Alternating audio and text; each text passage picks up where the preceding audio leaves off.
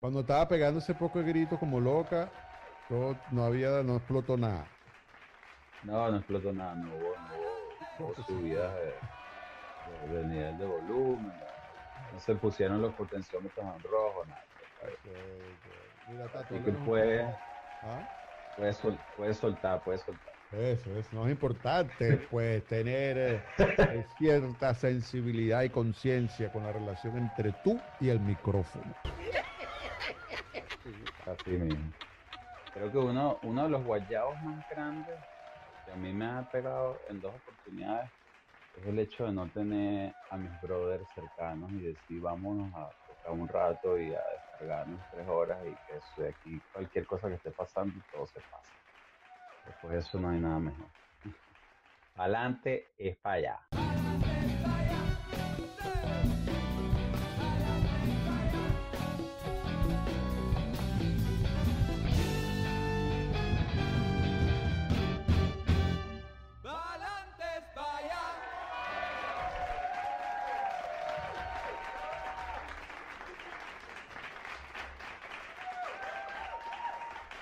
Así mismo es, no joda, damas y caballeros, aquí en Palante Fallaron, a nuestro queridísimo super brother, hermano del alma, no joda, Eduardo Tato Cedeño. Está aquí con nosotros en Palante Falla desde la ciudad de Nueva York. Medio palo, no joda. Eduardo, Tato, músico, productor, maestro de arte culinario, ah, melómano, hombre de arte, hombre de radio, redes sociales, Guarapofú, no joda, colectivo proyectil, pa' allá, pa' acá, sube, va, mete, saca desde Nueva York y su proyecto solista. Bienvenido a Palante para allá, queridísimo Eduardo Tato Cedeño. Llévatelo, carajo, tremendo intro. Verga. Eduardo Tato Cedeño, panita que nació en la ciudad musical de Venezuela, guaro de pura cepa, Eduardito, no joda, Tato, bienvenido, compadre. Tato, mira, háblanos un poco de tu niñez, la urbanización donde creciste, los colegios donde estudiaste, cómo fueron esos primeros 15 años, las locuras principales que habían en tu cabeza. Coño, imagínate, me, me llevaste entonces para Barquisimeto, esta Lara eh, yo estaba por allí, vivíamos como en el centro de la ciudad, por la 20. Eh, como decir, bueno, sí, mucho comercio, mucho movimiento. Yo estaba pequeño, de ahí después nos mudamos como hacia la zona del este, más hacia donde está el San Bill ahorita, que antes eso nada existía, pues. Eh, pero esos primeros 15 años, wow. Barquisimeto es algo súper fuerte porque mi, bueno, nací allí por supuesto y es mi, mi tránsito por esa primera etapa, pues de niño aprendiendo, conociendo mis primeros amigos, interactuando pues en la vida diferentes años y, y Barquisimeto era, era muy cool esa época. Este, mis amigos, bueno, amigos a prueba de tiempo que igual esa separación fue la primera cuando, cuando me voy de allí hacia Valencia, pero hablando de Barquisimeto era como una familia gigante, todos nos, las pasábamos en las casas de, los otros panas, de los otros amigos, y sus mamás eran como mamás para nosotros, este, eh, la bicicleta, jugábamos fútbol, estábamos en el equipo de fútbol de la escuela, eh, y la bicicleta era constante, salíamos mucho en bicicleta periodos largos, de hecho nos íbamos de la zona este, hacia el este de la ciudad, nos íbamos hacia la zona oeste, hacia el obelisco. Y bueno, quizás en esa época no había ni teléfonos celulares ni nada, sino que las mamás, bueno, pendientes de que uno regresara, ¿no? Pero Barquisimeto, wow, bellísimo mi infancia. Todo mi, todo, todo demasiado. Mis amigos, gente que todavía con la que conecto, aunque no nos hemos visto físicamente tampoco, porque están todos igual regados desde hace inclusive años antes a que yo pudiese emigrar. Entonces, bueno, imagínate, me tocaste la raíz de la, del meoch. Así es, de, eso se trata este programa Palantes para allá, del cual tú eres partícipe creativo porque eres creador del jingle que nos promociona esa excelente canción Palantes para allá de colectivo proyectil. Bueno, Pues resulta ser que en el año 2014 llega ese momento pa'lante para allá de Tato, donde finalmente decide dejarlo todo atrás y emprender nueva vida en nuevos horizontes, desde cero, tierras lejanas, Nueva York fue su destino. ¿Cómo fue esa, esa transición, Tato? Correcto, bueno, imagínate, eh, el escenario como para mucha gente no era el más bonito, pues, social, económicamente hablando, todo se estaba cerrando, o ya venía, pues, yo, yo salí en el 2014, pero vamos a decir que 2010, 2011 no estuvieron tan malos, ya tú veías que la cosa económicamente e inclusive las oportunidades de, proyectos, trabajos en lo que uno estaba vinculado, tratar de, conseguir tarimas o, shows, según lo que estábamos haciendo ya cada vez era más esporádico, pasaba más tiempo cuando hubo una época donde siempre estábamos activos eh, mes a mes y em, finalmente yo tenía como ese ojo puesto en esa, en esa huida, cosas familiares, personales, inclusive lo retrasaron porque tuve que, meterme, como quien dice, con todo al, proceso familiar y, algo que vivimos en la familia con mi padre, eh, que no viene al caso ahorita ni siquiera que, mencionemos la profundidad, pero bueno, es una de las cosas que también hace que, que, uno deje la, deje la patria o, haga el, el, pire así como, como lo ha hecho mucha gente.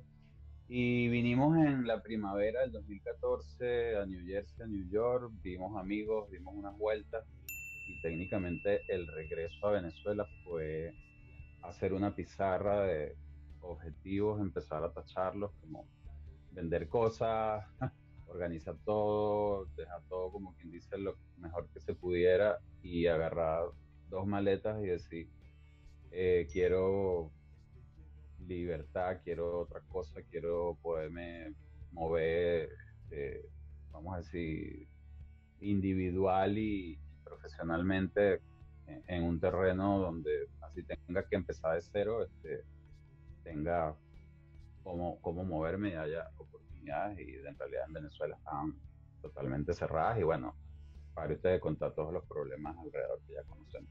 Para todos los latinoamericanos que nos están escuchando, eh, por si no lo sabían, los venezolanos, eh, eh, habemos ya más de 6 millones de venezolanos fuera de nuestra tierra y te puedo asegurar que esos 6 millones de personas se fueron en contra de su voluntad. Ninguno de nosotros quería irse de nuestro hermoso país. A nosotros nos robaron el país y nos sacaron a patadas y nos dijeron si no te gusta te vas. Y bueno, eso no es que sea una tragedia, aunque sí lo es, pero también ha servido para que 6 millones de venezolanos hayan descubierto una cantidad de cosas que no se imaginaban y que no hubieran podido descubrir si no hubieran tenido que salir. Así que pa'lante es para allá. Tato, ¿en qué momento de tu vida? De bola, es que no hay otra. Mira, hay un momento, tu momento, eh, un momento así cuando tú tenías de repente 5, 6, 7, 8 años, un momento que hubo un ritmo o un riff de guitarra que te hizo boom y ese boom automáticamente te dijo como que, epa, yo quiero hacer algo así. Yo soy parte de esto. Sí, claro, yo creo que bueno, por un lado viene como la cotidiana de que en la familia, por el lado de los cedeños Castillo, pues mi, papá, sus hermanos, mi abuelo, había ya todo un movimiento pues de ellos, de niños, de jóvenes que cantaban, tocaban guitarras y, este, ¿cómo se llama? Tenían esa musicalidad y ya yo desde que nací la, la venía escuchando, entonces me imagino que ya pequeñito me decía este, mi papá a la familia que ya yo buscaba, a ver, meterme ahí a ver qué era lo que estaba pasando, agarraba una una maraca le daba algo pero me acuerdo que mm, escucho pues una canción así como rock and roll de Led Zeppelin. Esa, esa entrada. Esa entrada que no es 4x4. No, arranca ese joropo ahí y esa moña de guitarra que empieza. Y yo lo que veo es para los lados así, yo no sé quién era que estaba conmigo, un tío, una tía, mi mamá, y yo brincaba, me imagino, y le decía, ¿qué, qué es eso? Que yo necesitaba que metiéramos eso en un cassette para llevarme. Y me acuerdo que eso fue como, como, como la primera impresión, pero te estoy hablando de Valencia, yo no vivía en Valencia, una de mis tías, la hermana mayor de mi mamá, Roseli, uh, vivía en Valencia y en esa casa pues eh, habían dos tocadiscos, un mezclador, había una pared llena de vinilos y pues yo fui tocado. Pero más allá de eso, paralelamente yo escuchaba este, Radio Nacional y en Radio Nacional aparecía Polo la tarde y parte de la noche. Me acuerdo que Polo ponía rarezas, eh, entre otras cosas, de la música anglo-venezolana y tenía audios en vivo. Y me acuerdo haber escuchado Zapato 3 primitivo, sin disco todavía, tocando una versión de Quemente. Entonces, eso estaba sucediendo como, como en la misma época. Barquisimeto era una ciudad muy musical. Nosotros de chamitos ya este, chequeábamos música, los cassettes, los discos. En mi casa siempre hubo vinilos, mi papá compraba discos también, música nacional, de todo. Entonces era como que eso ya estaba ahí, ya yo estaba, yo era de los que me encerraban en el cuarto donde estaba el equipo sonido de la música y me perdía dos y tres horas ahí hasta que mi mamá me tocaba la puerta, ¡eh muchacho, no vas a salir de ahí, vale, volumen a eso, no sé qué vaina!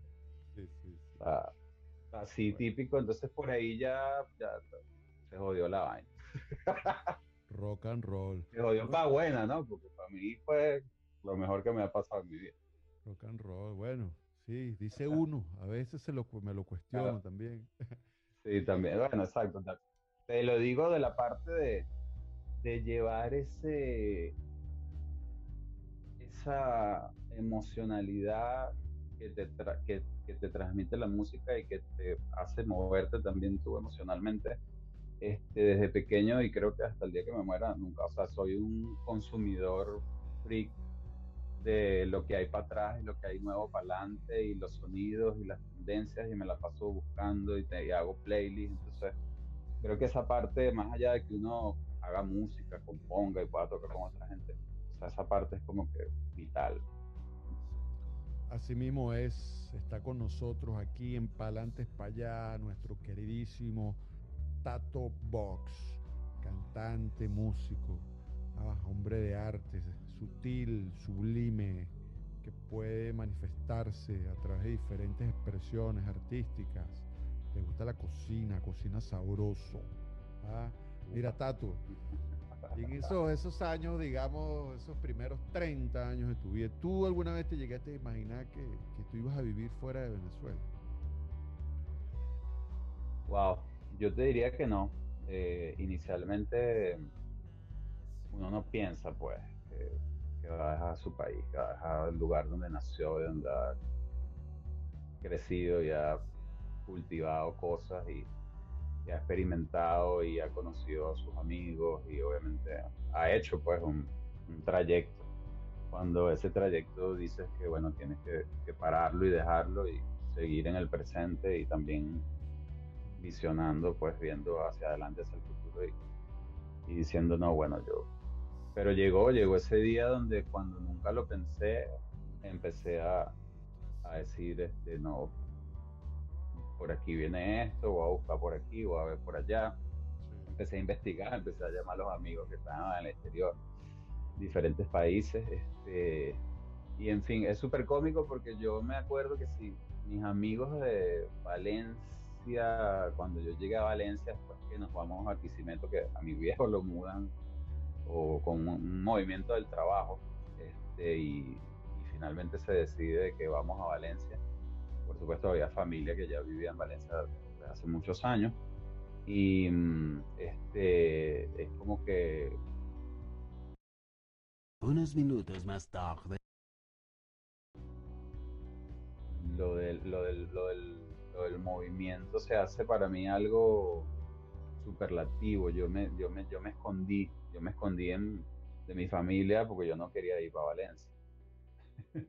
Eh, y el tema que tú piensas exacto, tú dices, bueno, yo no me, yo no me voy a mover de, de este lugar donde uno medianamente pues tenía su vida, trabajaba, hacía las cosas que le, este, que le gustaban, que te llamaba la atención, pero ya la parte social, inclusive ir a disfrutar de ese espacio que te gusta cerca de tu casa o a la playa o a la montaña, ya era un riesgo de, todo tipo y, lamentablemente, como dicen en Barquisimeto o en, otras, en otros lugares de, de, Venezuela, te cayó la locha.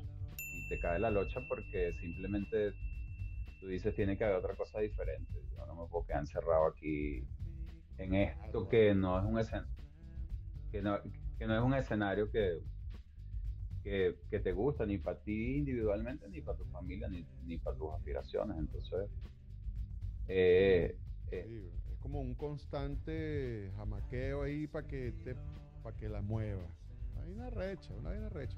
Mira, Tatu, ¿y extrañas algo de Venezuela? Puño, de Venezuela te puedo decir que extraño y lo, y, y lo he visto en, en, algunas conversaciones que tengo con dos o tres personas, así como puedo estar hablando contigo, eh, de cosas que uno conoce, inclusive que uno compartió pues como, como, como amigos en su cotidianidad, eh, cosas fuera de, la, de las normales que uno, de su trabajo, de su cotidianidad. Extraño lugares como y ir a, a un barquisimeto y encontrarme con las cosas que siempre estuvieron como intactas en el mismo lugar. Que es, todo, todo, ha cambiado, ha pasado mucho tiempo, todo cambia físicamente inclusive, nosotros cambiamos, estamos en el, pre el presente es muy diferente a todo lo, lo, que tenemos atrás, pero como, como ese sentimiento nada más que tú consigues en, un espacio, eh, la sabana, quizás este, Morrocoy, la playa, ¿sabes? Lugares agua, Choroní, lugares donde uno fue muchas veces y compartió y, y, yo que siempre me ha gustado la naturaleza, quizás di, puedo pensar que si voy a Venezuela voy a caer primero en uno de esos espacios que en otro lugar, por ejemplo. Entonces, creo que son como, pero como te digo, también son cosas bonitas que están allí que, que cuando me traslado emocional y mentalmente también, entonces siento un poco de, de eso, ¿no? De, de eso que vivimos, que es como una añoranza y es, y es, bonito, pero que obviamente no sé cómo es ahorita, pero el ambiente natural de nuestro país de, debería ser el mismo. Entonces eso lo, eso lo, eso lo añoro. Eso es una de las cosas que, que, eh, que más extraño. Y por el lado de la cocina, extraño mucho el ají dulce, extraño familiares, por supuesto, personas que tengo allá, que tengo muchos años que no veo, pero más me gustaría darles un abrazo. Pero más el ají. sí, este, el ají dulce. Me gustaría tener un guacal aquí de contrabando y tener mi semilla y poder sembrar mi vaina aquí porque este, uno cocina de, de, todo tipo y te llegan de todo tipo de productos y especies y también, bueno, cuando llegas a una cultura que no es la que tú conoces, tú estás como haciendo los proyectos y los bocetos de cosas que te gusta preparar, pero que, de repente ese ají no está, como tú sustituyes eso? Entonces, en fin, el ají dulce sería algo que de lo cual estuviese entonces siempre pescando y, teniendo a mi lado que no lo consigo aquí, no consigo nada parecido. Entonces, bueno, Tato, nosotros aquí en Palantes allá tenemos nuestro propio eslogan que es Palantes allá. Le preguntamos al invitado cuál es tu eslogan, tu frase, tu refrán, esa, ese mantra, esa cosa que, que te lleva pa'lante para allá.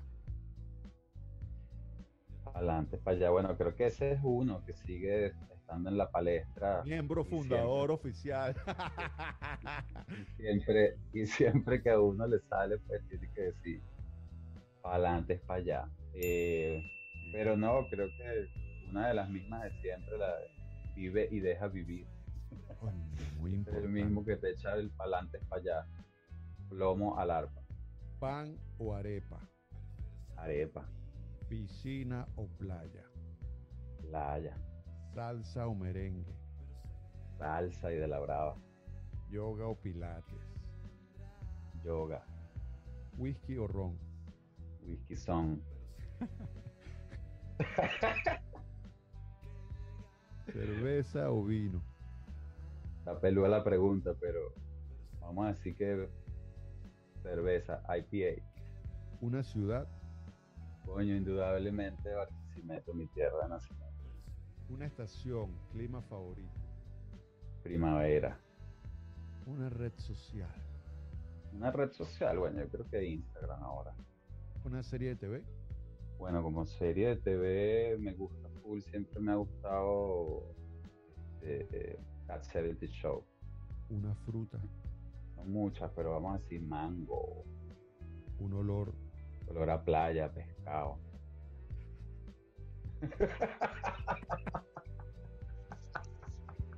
que sepa salado salado esa esa verga, no. Un sabor, Un sabor que me gusta mucho, el, el sabor de la conserva de coco venezolana. Demasiado autóctono y folclórico. Muy bien, excelente respuesta. Estatus, un color, Amarelo, amarillo. amarillo, amarillo. Una mujer, Mi madre, mi hija, mi esposa son tres. un hombre, Mi padre. una inspiración o ejemplo a seguir. Uy, son muchos. Hay una persona que me inspiró a mí a dar un paso de tomar un instrumento y de poder saber que podía componer y hacer algo dentro de mi mundo ignorante de la música, en el cual todavía lo soy.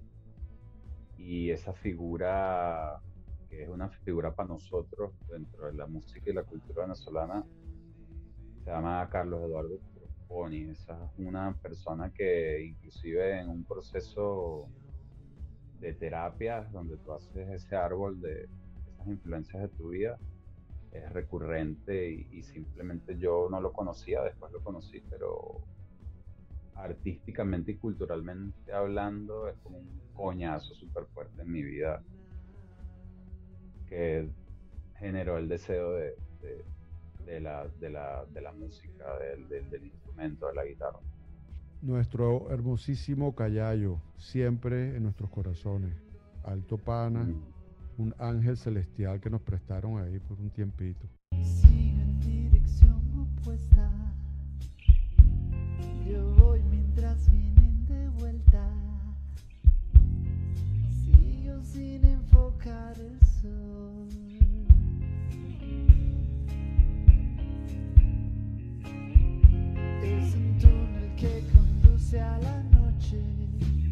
Vaina tan buena, es por eso que sigo vivo.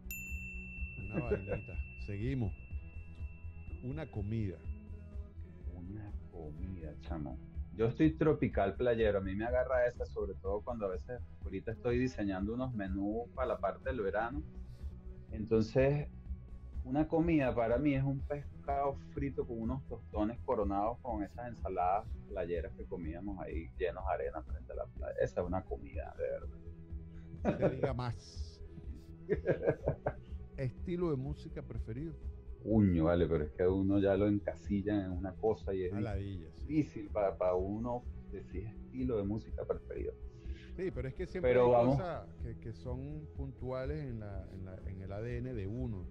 Eso no quiere decir que uno Sí. no es todo lo demás, pero Ay, chinazo. Sí, bueno,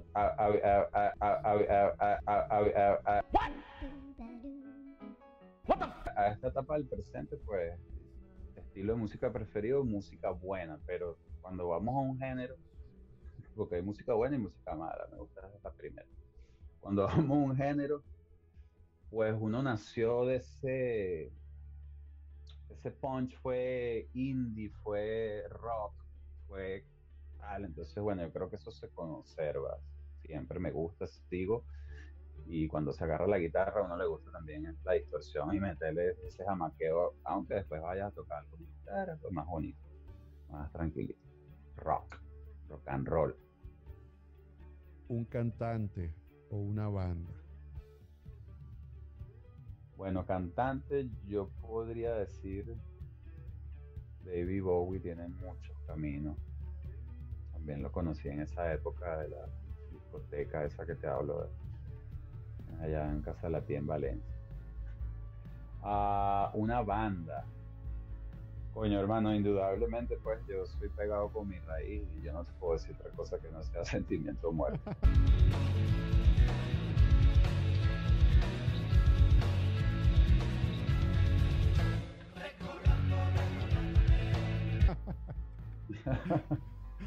Dio palo. Seguimos. banda. Una película, La vista es bella, un la libro. vida es bella. Viva más joven. ¿Quién? ¿Cómo se llama eso? Tato, ¿te consideras religioso, espiritual, humanista, escéptico? Todas las anteriores.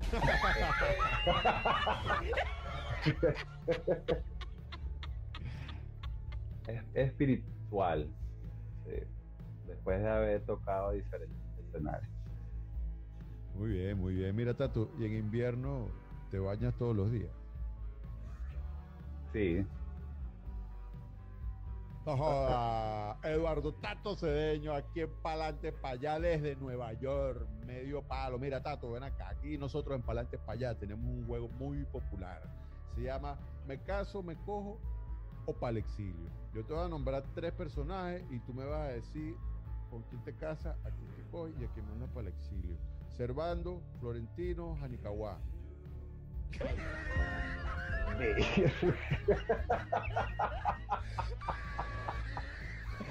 bueno, Anicaguán se va para el exilio de una. Para que, Ya voy a ver para que coja datos. Ya va a ver qué hago con Servando y Florentino. Será que, bueno, ser- a, a Servando, pues, que hemos hablado un par de veces, pues, voy a tener que meterlo. Y a Florentino, pues, de que buena vaina, pues me caso con él. Fíjate tú, chico. Ajá. Así era Horacio Blanco, cangrejo.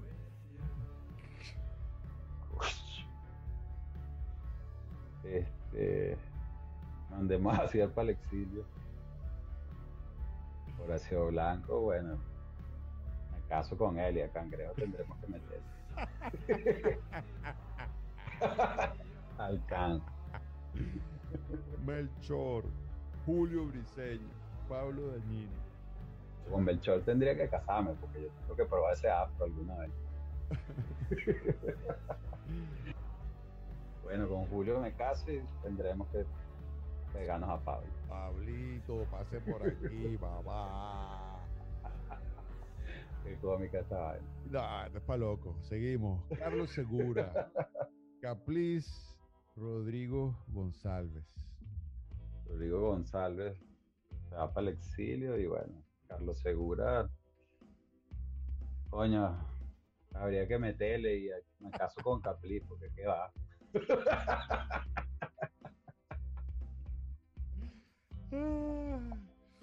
Bueno, Qué vaina, este, este carajo poniéndolo ahí uno con los, con los panas.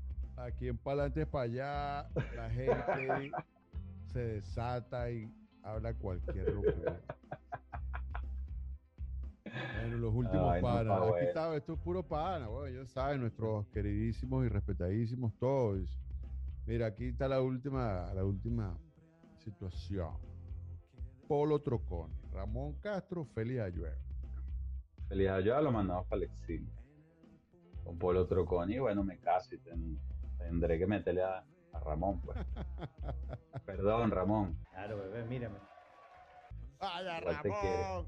Ramón, te- tranquilo que Ramón te dice, no worries, let's connect. Así mismo.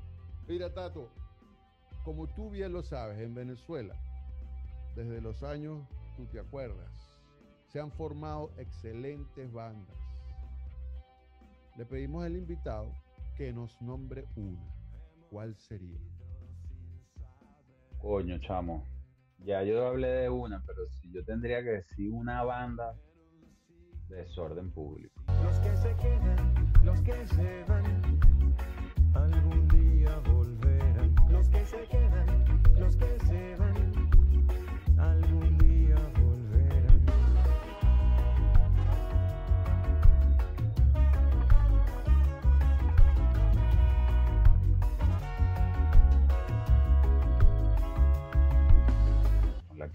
ahí, póngame ahí a desorden público, por favor, póngamelo ahí. Plomo, revienta esa verga para que respete.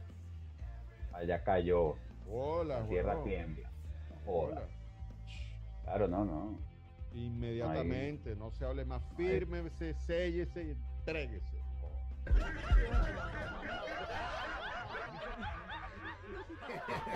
No hay dudas.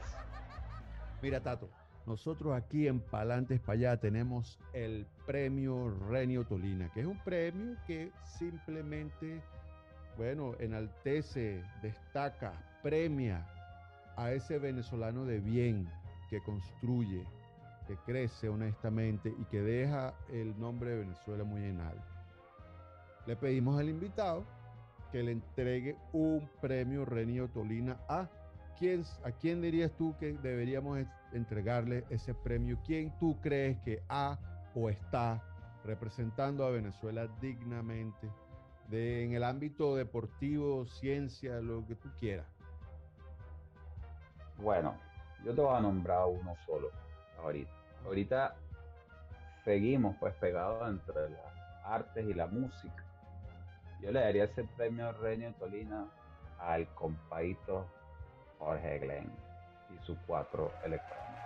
Lleva dos aquí para adelante, para allá, el maestro Ujú. cuatrista Jorge Glenn, no joda, lleva dos. Aquí ya no joda, que no lo perdona. Premio Renio Tolina, Jorge Glenn, carajo, no joda, que está raca, raca, raca, raca, maraquiéndose cuatro para arriba, vamos a ir, pim, pim, pam. Carrasca y Dejando loco no a medio planeta para que respete y sea serio. Cuatro venezolanos, carajo, no joda. Total. Y el compadito, una de las personas más humildes y Total. Mano, buena persona, o sea, lo único que te puedo decir, las pocas interacciones que tiene con él, una persona aparte. Así mismo fue, no joda, aquí para adelante, para allá, Eduardo Tato Cedeño desde Nueva York. Muchísimas gracias, no joda, Tato, por estar aquí con nosotros, para Te queremos, te apreciamos, que siga todo bello y lindo, que para adelante, para allá. Adelante es. Hasta-